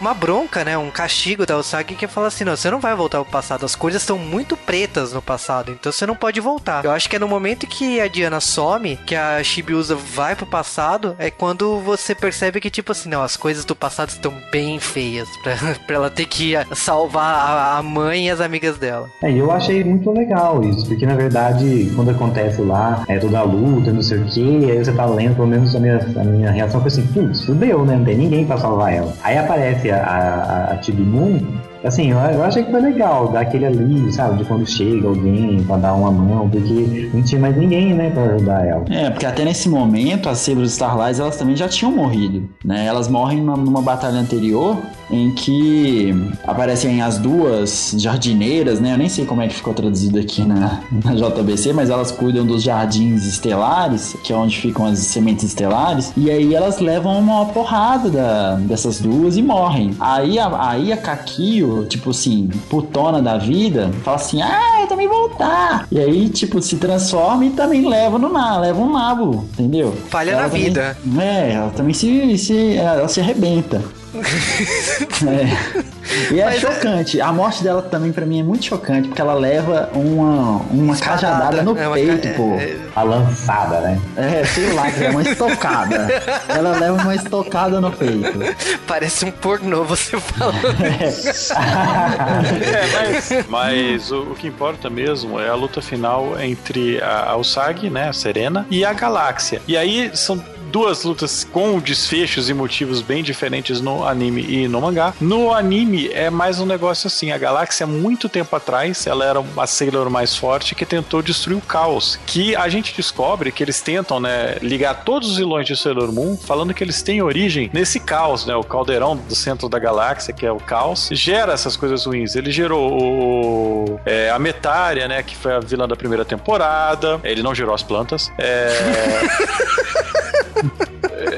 ele gerou, ele foi gerando, gerou a Neherênia. É, todos É. os vilões foram motivados por ele, né? Sim. A tentar a destruir a Moon e tal. Então no anime é o caos que é o vilão principal. E é, e é ele que a Sailor Galáctica tentou é, destruir e não conseguiu, que ela já sabia que ia sofrer. Nisso ela libera a Starseed dela, que é a Tibi no caso. Porque ela guarda o caos dentro dela, né? né? Ela, ela Aí ela acaba sendo É, é interessante, assim. E, e no mangá é, é- não tem nada a ver com isso, né, cara? É, no mangá é similar. Na verdade, É, eles ligam mangá a gente tem o o caldeirão. Sim. A gente tem um caldeirão em que é, todos os vilões também surgiram de lá. Mas eles lidam com aquela questão de trevas e luzes e tudo mais. Então, todas as Sailors nascem desse caldeirão, as estrelas e tudo mais. E a estrela mais brilhante é a da Sailor Moon e parece que causou uma inveja nas outras que acabaram cedendo do lado negro e elas querem o brilho da Sailor Moon, que é a, a Star Seed mais, mais poderosa. E nisso você tem o caos também. Né? Mas o caos é mais um, é, junto com o Metallia, com o Farol 90, entendeu? ele é mais um, ele não é o gerador. É diferente do anime. É, no anime a luta final é mais, sei lá, mais Dragon Ball, luta de mulheres peladas, né? É muito Dragon Ball, né? É, a versão, a melhor versão de Dragon Ball.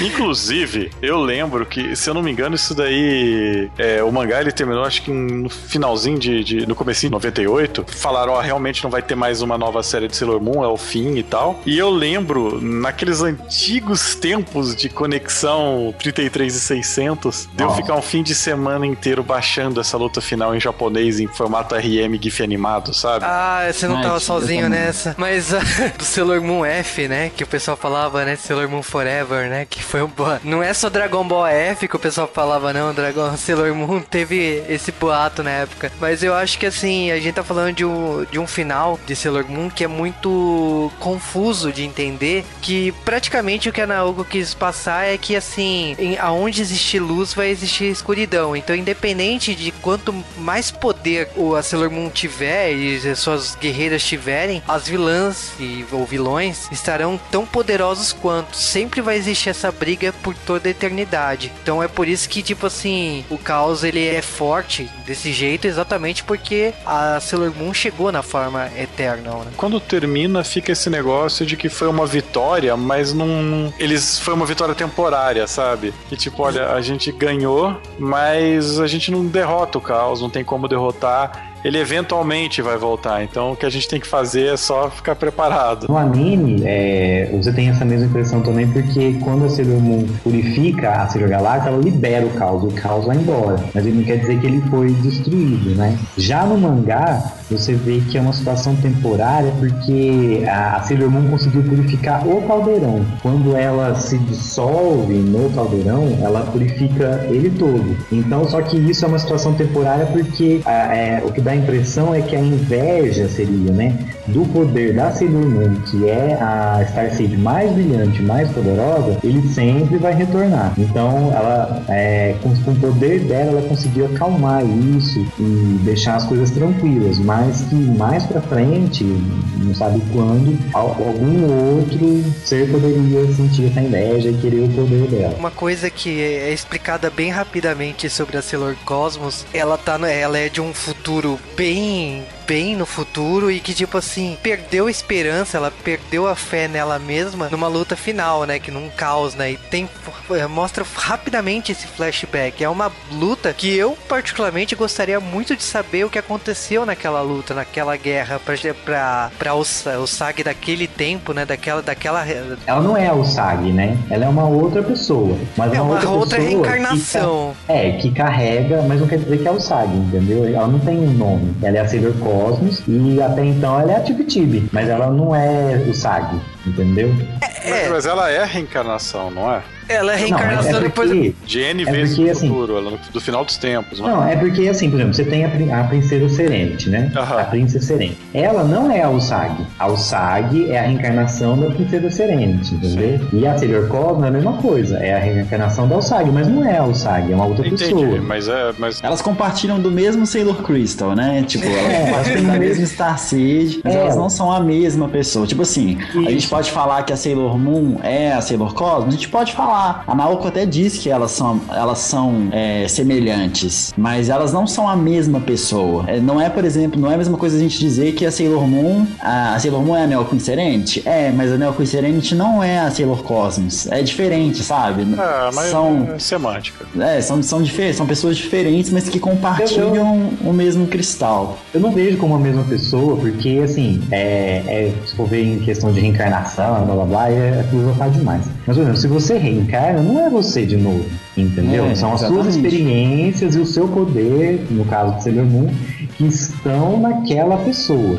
Mas não é aquela pessoa. Tanto que é, várias vezes no, no mangá também, a, a Queen Serenity, né, a mãe da, da, princesa, é, fala que ela renasceu agora como uma, uma, uma pessoa humana, né, como uma mulher humana da Terra. Então ela não é uma, mais um ser da Lua.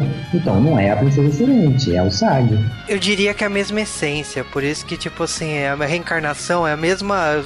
É uma parte da alma e uma parte da reencarnação. É uma parte mais filosófica da coisa. Mas se você for simplificar, tipo, eu diria que é uma. É uma outra vida que a, a essência da Sailor Moon reencarnou no futuro. Mas a Sailor Cosmos, ela vem de um tempo que ela perdeu a fé nela mesma, que ela perdeu total esperança da, de vencer uma luta. É o Sim. que prova que ela não é a Serena, né? Exatamente.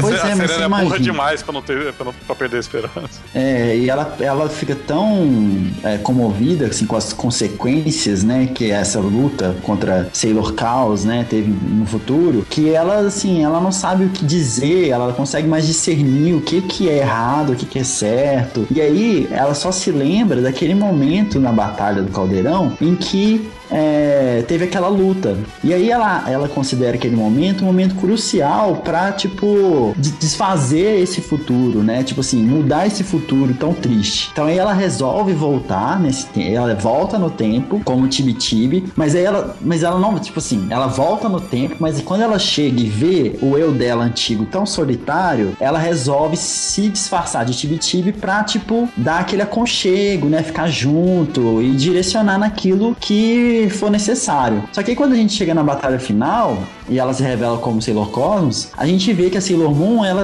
ela é muito mais evoluída do que aquela Sailor Cosmos que existe mesmo. Porque ela toma uma atitude que a Sailor Cosmos não tomou antes. É meio confuso, né? Tipo, é meio. É, porque assim, ela, ela chega a falar que ela precisa é, ter o mesmo poder que a Eternal, Sailor Moon. Ela até fala isso, que ela não é como a Eternal, que ela, pra ela conseguir resolver o problema dela, ela precisa é, chegar ao nível da Eternal. Então, é, elas são assim diferentes. Ela volta do passado querendo resolver o problema de forma fácil. Ela acha que se é, é, a Sailor Moon naquela época tivesse destruído o caldeirão, não teria Sailor Chaos, porque a Sailor Chaos não teria renascido e tudo mais. Só que aí ela vê durante a batalha que a Eternal achou uma solução melhor. Entendeu? Que era o que ela devia aprender e ter é, essa evolução, vamos dizer. Porque é uma Mas- coisa que o quarteto contesta a Sailor Cosmos. Se ela é uma evolução da Sailor Moon, e ela fala que não. Ela fala que ela tem que chegar a uma evolução da Eterna para ser igual ao Sailor Moon. Porque naquele momento que, em que a, a Sailor Moon ela se funde com o caldeirão, ela aí naquele momento a Sailor Cosmos fala que ela é a verdadeira Sailor Cosmos. É, é- é aquilo ali que representa o poder lambda, que eu nunca entendi direito que, que porra é essa. Quando você vê aquele caldeirão, tem toda aquela energia, eu diria assim, de renascer, de renascer, né? Você tem a chance de renascer da forma que você quiser e a, o Sag pede pra renascer do- exatamente como tudo estava antigamente. Você percebe, tem a despedida dela com a Shibiusa, né? Fica claro que a Shibiusa não vai voltar mais pro passado, né? Que é meio que despedida dela. E eu acho que, tipo assim, a história acaba com ela voltando pra ter a vida dela de sempre e ela casando, né, com o Mamoru e, tipo, vivendo felizes para sempre. Agora eu vou te falar que uma coisa, o, a- o fantasma tinha falado dos gatos, eu fiquei chocado que a reencarnação, tipo assim, todo mundo voltou exatamente como era, mas não tem nenhuma imagem da Luna e do Artemis e da Diana nas imagens depois que elas voltaram à vida, né? Olha a merda. Então, é uma coisa a se pensar, porque a- as outras só voltaram à vida porque elas tiveram a Star retirada. Em tese, elas teriam se fudido na hora que a a Star caiu no caldeirão, entendeu? Que aí misturou tudo lá, virou uma gororoba e ninguém ia conseguir voltar. Era essa a ideia do caos de pegar todas as estrelas. Só que aconteceu, quando a, a, a Sailor Moon se fundiu, ela conseguiu usar o poder dela pra purificar e salvar todo mundo. É, só que os gatos não têm Starseed, entendeu? Porque eles não são a Sailor daquele planeta. A do planeta deles é a Tinyanko. Na verdade, era uma outra, né? A Mal. roubou, a roubou, né, a Starseed dela. E aí o que acontece? Você só tem Starseed se. Eu entendo isso, né? Você só tem Starseed se você é Sailor. Na verdade, você não... assim, todo mundo acha que tem Star Seed, mas só quem tem Sailor Crystal é Sailor. Exatamente, é explicado Hum. isso. Mas é, é a grande dúvida, né? Tipo, Naoko explica pra gente aonde tá a Luna e o Artemis no final da É, eu história. acho, eu acho que ela poderia ter revivido eles, assim, de alguma forma. Eu não sei se ela esqueceu. Então, Não, eu, Tinha uns eu- eu gatos não na acho que ela esqueceria uma história. coisa assim. Mas, de qualquer maneira, a gente tem aí o final da série. No, no anime, no mangá, a gente tem aquele final meio que de despedida. No anime tem até um discursinho de tipo, acabou, essa foi a nossa última aventura e tchau, né? Acabou. Acabou. Retorna lá o amor, as meninas tem vão uma embora. despedida muito bonita também, né? Da, né, assim, todas elas se reúnem no fim, e aí ela, depois elas se despedem da Sailor Starlight, da Kakio, que não morrem no anime. E isso também fez falta, né, no, no mangá, porque você imagina, você foi introduzido aqueles personagens, eles ficou ali durante um ano inteiro, e aí eles morrem, e aí quando tudo retorna a ser como era antes, e essas estrelas elas voltam para os seus lugares de origem, não tem uma, não tem uma despedida, né? Tipo assim, pra quê? Pra quê que criou esses personagens, né? Tipo A assim, impressão que foi que, tipo, retornou, mas no sentido de agora vão reencarnar, né? Tá como recomeço, sabe? Então elas vão retornar. Se renasceram, se voltaram a ser. A gente não sabe. A gente só sabe que todo mundo ali voltou pros seus planetas de origem. Porque eu lembro que a guardiã lá do da Cosmos, Cid, da Semente Cosmos, ela fala que mesmo com a fusão do caldeirão, aquelas estrelas elas tinham um poder muito forte, né? Aquelas estrelas que eram as estrelas das Sailors. E por isso que elas podiam é, voltar, decidir voltar da forma como elas eram, porque elas eram estrelas muito poderosas. Darling, Diga. você gosta de mim? Gosto. De verdade? Sim. Quanto, hein? Por que pergunta isso agora? Fala! Quanto? Certo, eu digo. Meu amor por você é maior que o universo.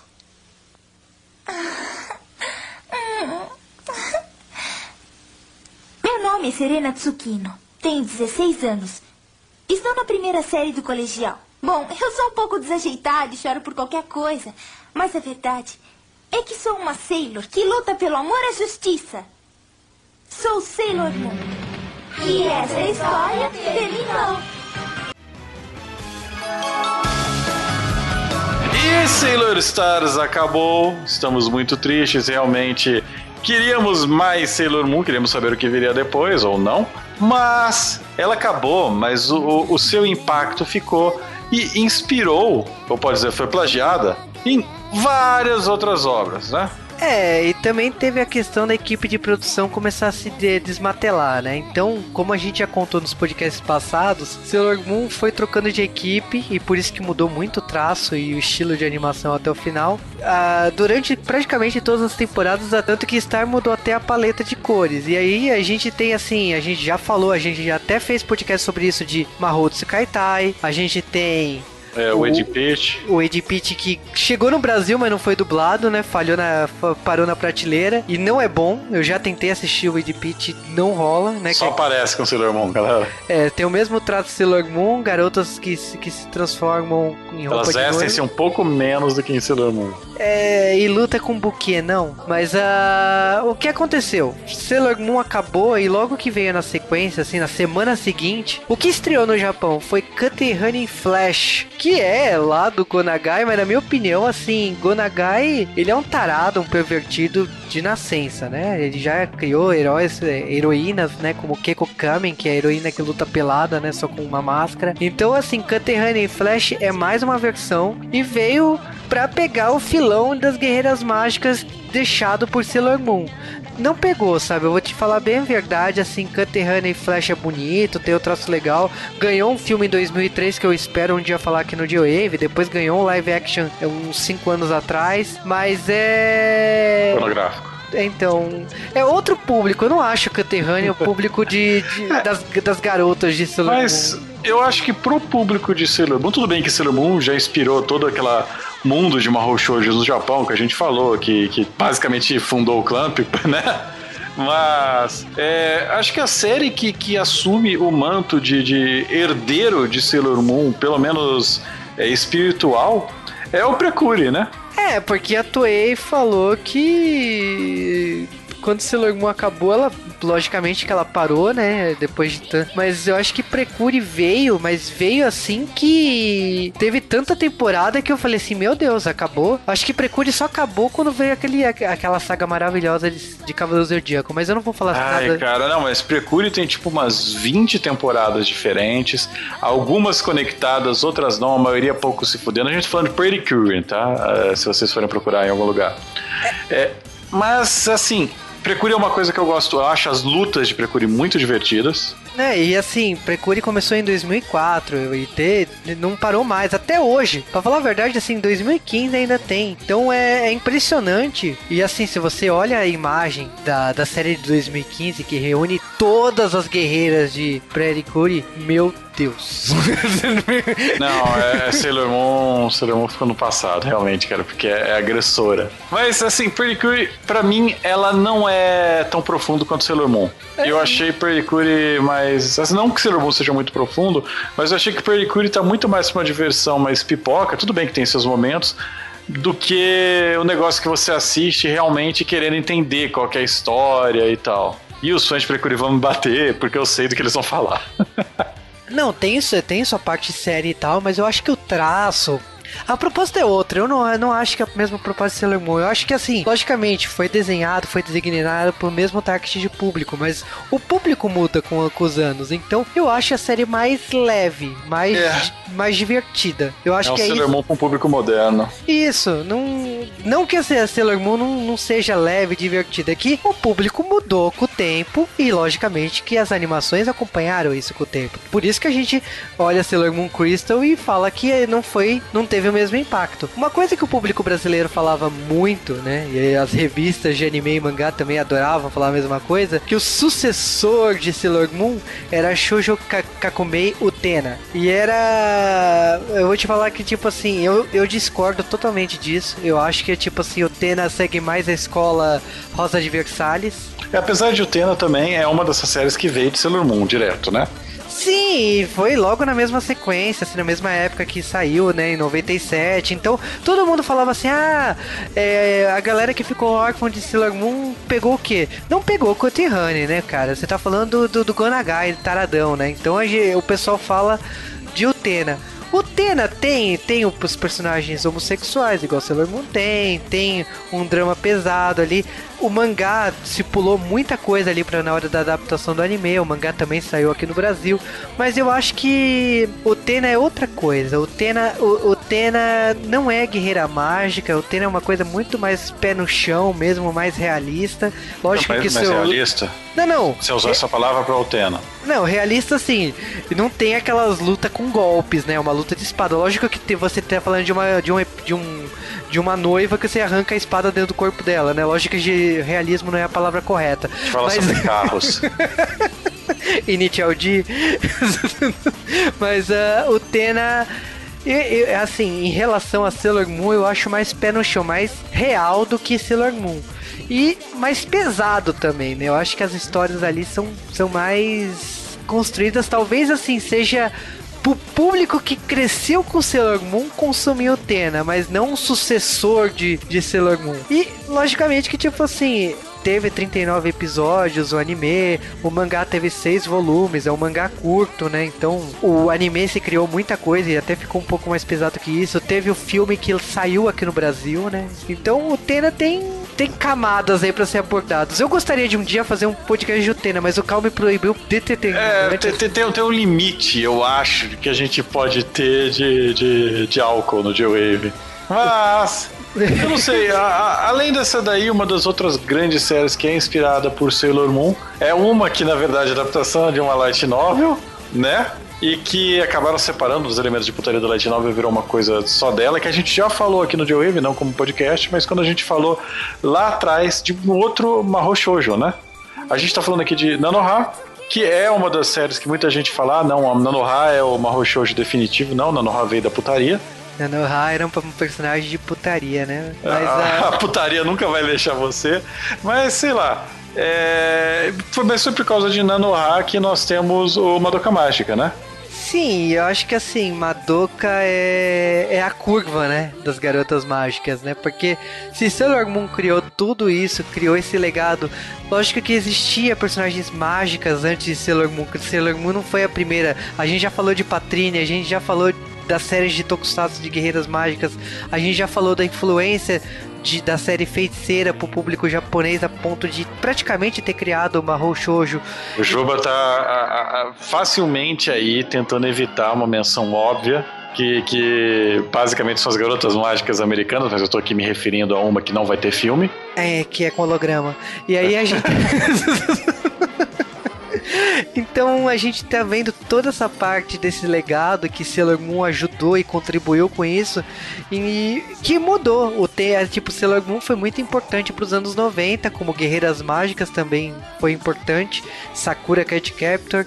Sakura Card Captor, na minha opinião, já é outro já é outro marco na história da, da animação japonesa e que criou coisas como Corrector Yui, que tipo, eu pago muito pau pro autor, né? Mas eu não pago pau pro Corrector Yui que não tá de Cara, longe. É, é que a Samia nem X-Men consegue escrever, então.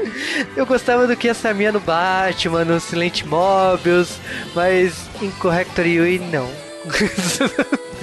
e é esse o grande legado de que Sailor Moon deixa. Sailor Moon, logica, logicamente, que influenciou muitas produções, influencia até hoje, para falar bem a verdade, e é por isso que, tipo assim, a Naoko continua ganhando dinheiro até hoje.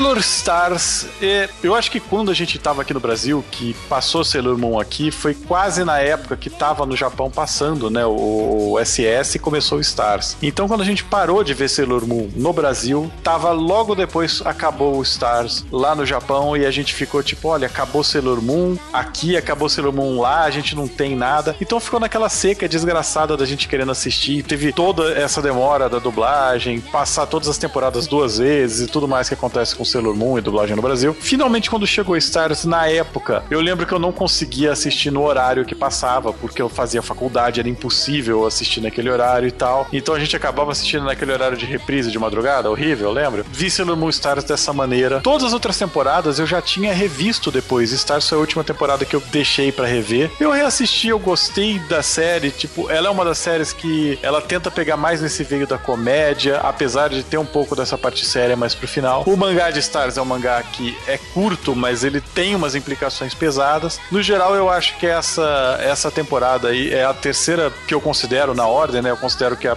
clássica é a melhor, depois S, Stars, SS e depois não tem mais nada. Então, eu recomendo que se vocês tiverem essa oportunidade, assistam de novo. Tem os mesmos problemas de Sailor Moon, que é demorado e tal, mas é uma temporada que eu gosto bastante. E o mangá também é divertido e é muito rápido. Então, sim. E Sailor Moon, no geral, fica com aquele gostinho gostinho de quero mais, de eu quero uma temporada depois do Stars, eu quero ver o que aconteceu depois disso, eu quero parar de ficar lendo fanfics bizarros. Sailor Moon sempre deixou esse gostinho pra gente, tanto que veio, quando veio o live action a gente esperou um pouco mais e não teve. Agora que veio o Cristal, a gente tem umas opiniões meio divergentes sobre o que tá acontecendo com o universo. Nem E- tanto. Sim, é uma aposta. mas, mas é isso, galera. Então, tipo, é, eu recomendo assim Sailor Moon como um todo, esses 200 episódios, esses 18 volumes de mangá. Eu acho que foi uma das séries que mais marcou a história dos animes no Japão. Ela basicamente ela estabeleceu um gênero, apesar de não ter criado, foi a série que criou um gênero é, do Mahou Shoujo que tá aí até hoje, fazendo é, é, muitas coisas que já saíram do J-Wave. E foi um sucesso, assim, foi uma coisa que provou que mangá pra garotas pode ser sucesso comercial, pode atingir um público maior. Então, eu acho que Sailor Moon é uma coisa que merece estar nas prateleiras de todo mundo, que, que merece estar entre as coisas que vocês assistiram. Então, se vocês não viram, não conhecem Sailor Moon ou têm um preconceito idiota porque vocês são babacas, vão atrás. Nossa, falou bonito, né?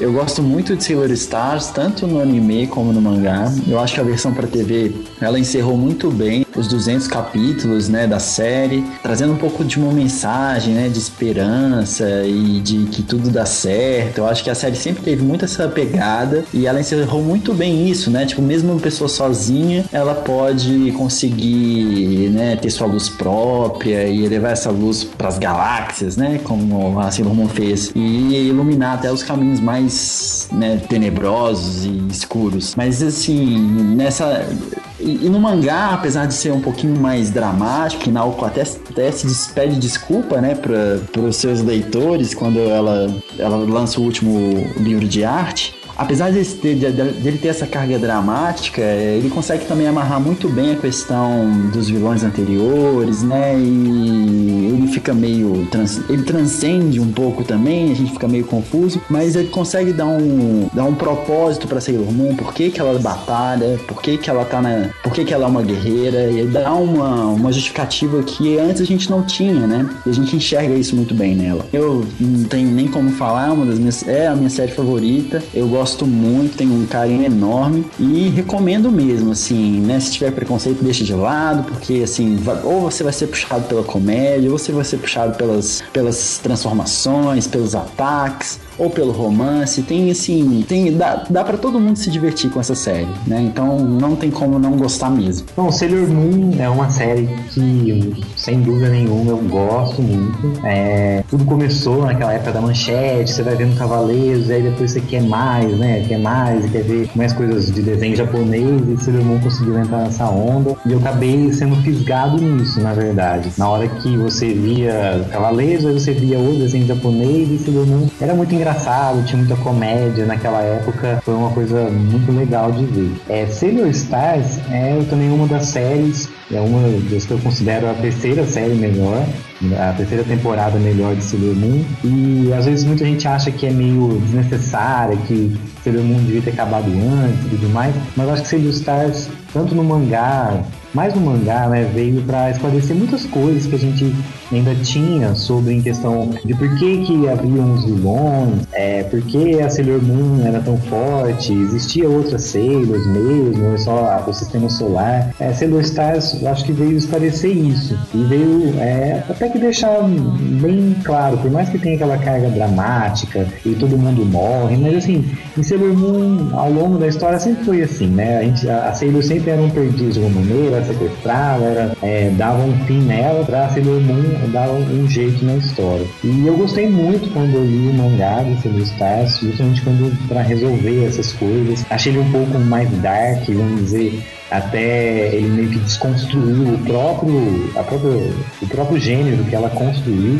E no anime a gente tem a- aquele lado cômico, aquele resgate meio que parece da primeira temporada, porque você volta a meio que ter as cinco seios, você volta a ter uma veia cômica maior, é, você tem toda aquela é, tensão entre Seiya e o Sag, e aquilo lembra muito é, o Mamoru o Mamoru com a Usagi também. Então parece que eles quiseram resgatar isso e, e ter um, um, um, fechamento da série melhor do que outras temporadas que a gente tem, por exemplo, como a R, a ESS, que são bem mais fraquinhas. Mas Sailor Moon, de maneira geral, é uma série legal de assistir. É, não é assim, você não pode ficar pensando que Sailor Moon é assim, nossa, que complicado, é uma coisa filosófica e blá blá blá, porque realmente não é. Uma, foi uma série voltada para as crianças, as crianças gostavam e foi isso que eles fizeram. Então, às vezes pode ser repetitiva, não sei o quê, mas as histórias, os fillers que existem lá te seguram. E a história do mangá em si é um pouco mais profunda, é um pouco mais trabalhada, apesar de rápida, e vamos dizer, um pouco mais adulta por ser mais forte, mas também é, é legal de se acompanhar e de ver. Então, sobre uma maneira geral, é uma ótima série de se acompanhar de ter é, no hall de séries assistidas. Cara, falar de Sailor Moon, você percebe que assim, é uma série que tem soluções totalmente diferentes, assim, o anime é de um jeito, pela comédia, eu era do time que gostava de Sailor Moon, não gostava de Cavaleiro Zodíaco, então quando eu comprava a revista da Herói e via Chibiusa, eu ficava desesperado esperando esses episódios chegar e demorou anos, né, pra chegar na Cartoon Network. Finalmente aí, depois de quase, a gente pode falar assim, quase 20 anos aí, 15 anos, chegou, man...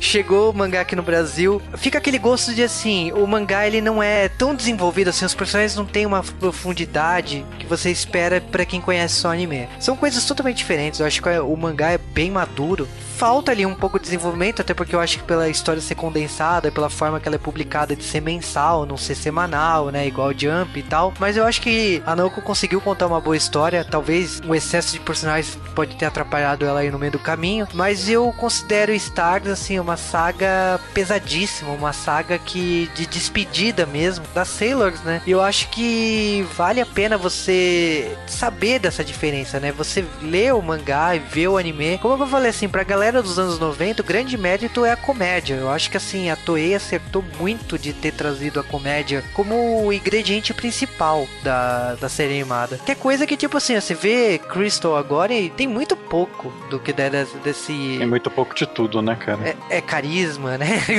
Animação, orçamento e muitas outras coisas. Mas Sailor Moon é uma obra que marcou, é uma, uma obra muito especial para mim. Que, tipo assim, independente do que for, eu vou continuar relendo, vou continuar reassistindo, vou continuar acompanhando. E sempre quando a Naoko abrir a boca, saiu uma entrevista que é de vez em nunca, eu sempre vou correr atrás para poder saber o que, que ela pensa, o que, que ela pensava na época. É sempre prazeroso ir atrás e rever esse universo de Sailor Moon. É uma coisa da minha infância que eu gosto de ficar revendo várias e várias vezes enquanto eu estiver envelhecendo aí. E é isso aí, esse foi o final de nossa série de Sailor Moon. Já cobrimos aqui todas as partes do anime e do mangá. Eu, acho que essa é a nossa despedida, né, cara? Porque vai ser. A gente tá aqui, sei lá, quanto tempo, desde o começo do J-Wave, tentando gravar esse podcast, finalmente acabou. Acho Mentira. que a gente pode, pode parar o J-Wave. Mentira! Não, ainda não. tem, ainda tem capítulos do mangá pra se falar. Nossa, É. gente, ainda tem muita coisa. Ó, tem Sailor V, tem Sailor Moon Crystal, tem musical. Tem o live, né? Então, galera, foi só pegadinha do malandro. A gente vai voltar a falar de Sailor Moon. Eu não sei quantas partes isso vai ter, mas finalmente terminamos a parte básica da série, né? Vamos falar assim, terminamos o, o grosso da série. Tem Shibiusa pra falar. Não, não, isso acabou.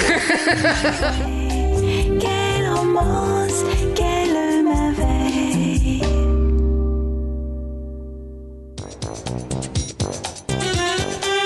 Agora eu falo, né? Uhum. É, eu falo Clow, né? Eu sempre falo Clow, né? Até agora foi Clo. Tá. Tá na hora de dar um, aplicar um Sailor Stars e mudar? É, se você quiser se transformar, vai fundo. Vai.